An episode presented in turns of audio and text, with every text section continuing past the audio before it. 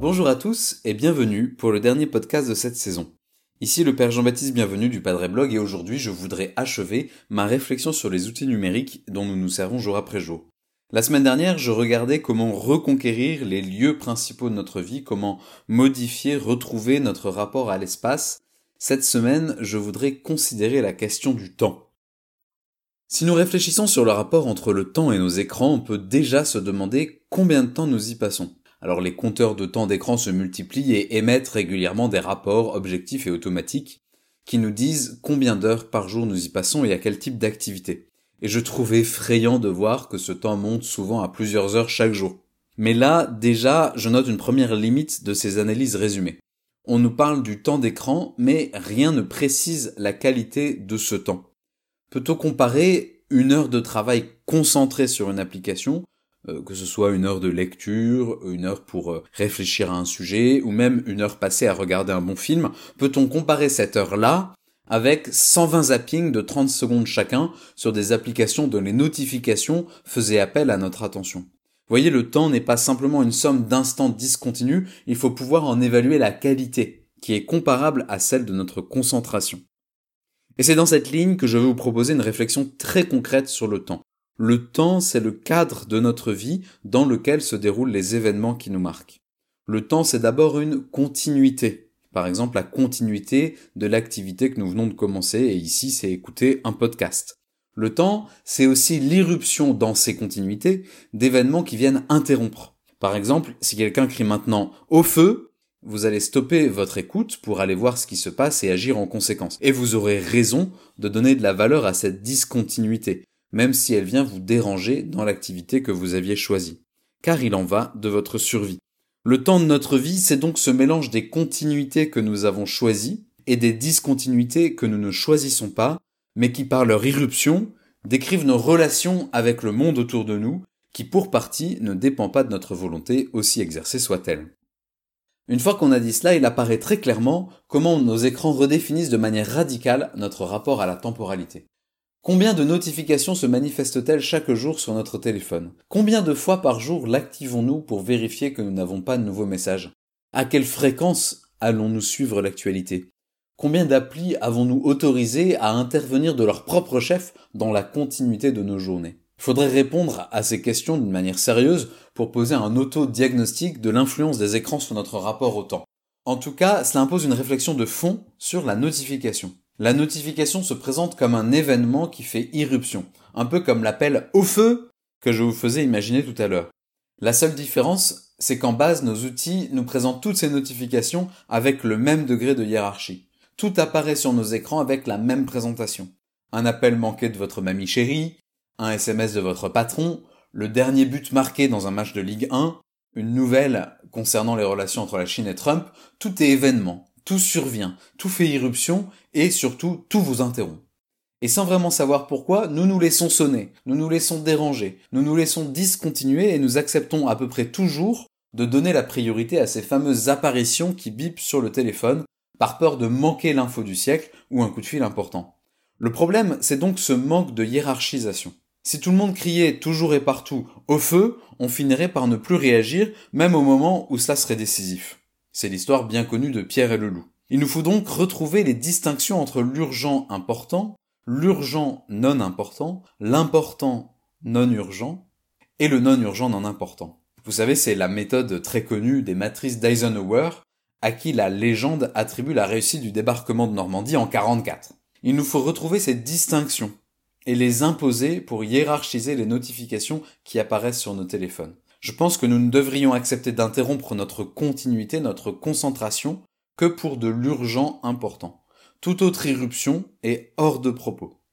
Très concrètement, je pense à l'utilisation du mode silencieux que nous pourrions activer pour les multiples groupes WhatsApp auxquels nous appartenons. Vous savez, ces groupes WhatsApp qui sont tellement sympas, sur lesquels on rigole vraiment bien, mais qui souvent sont sans réelle valeur ajoutée. De la même manière, est-il nécessaire que nos mails soient automatiquement relevés pour apparaître en direct, ou vaut-il mieux qu'à certains moments de la journée, nous choisissions d'aller les relever pour ensuite les traiter?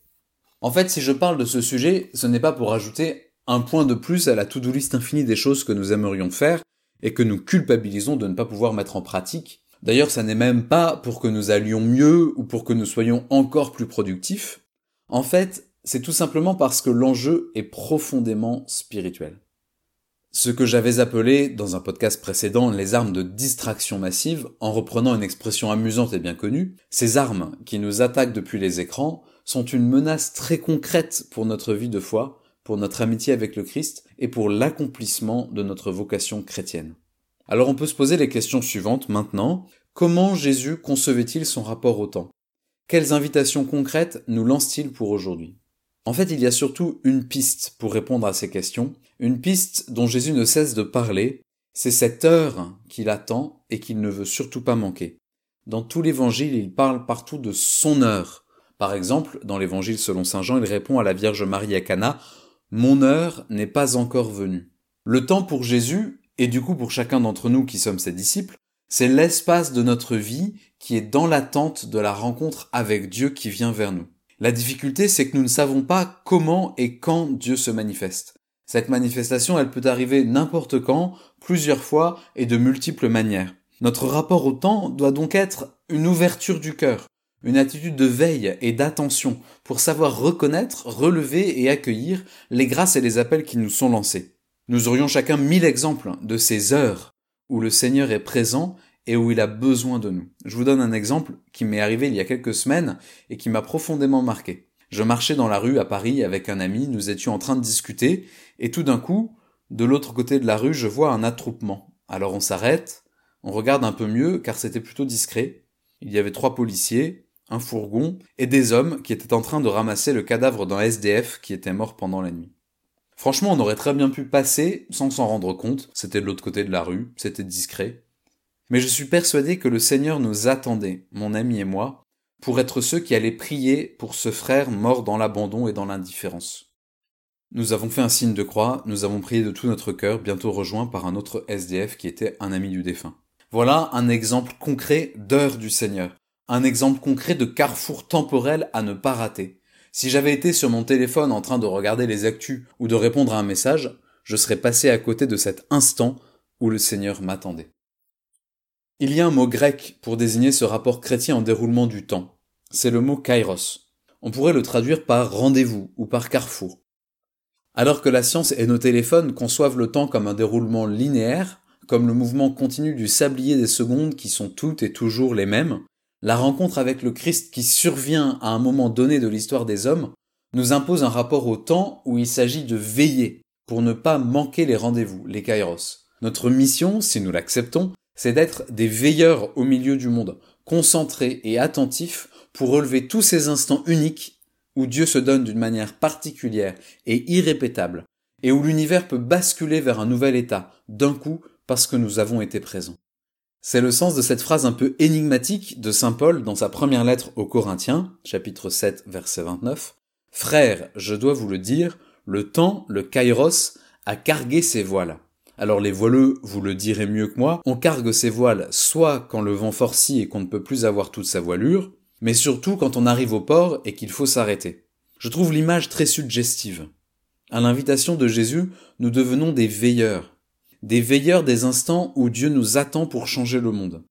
À l'invitation de Jésus, nous devenons ceux qui permettent au temps de notre monde d'arriver d'un coup à bon port, non pas par magie ou par un effort héroïque de notre volonté, mais simplement parce que nous avons été les réceptacles d'une grâce de Dieu qui était donnée à un instant précis et qui devait être reçue par une volonté ouverte.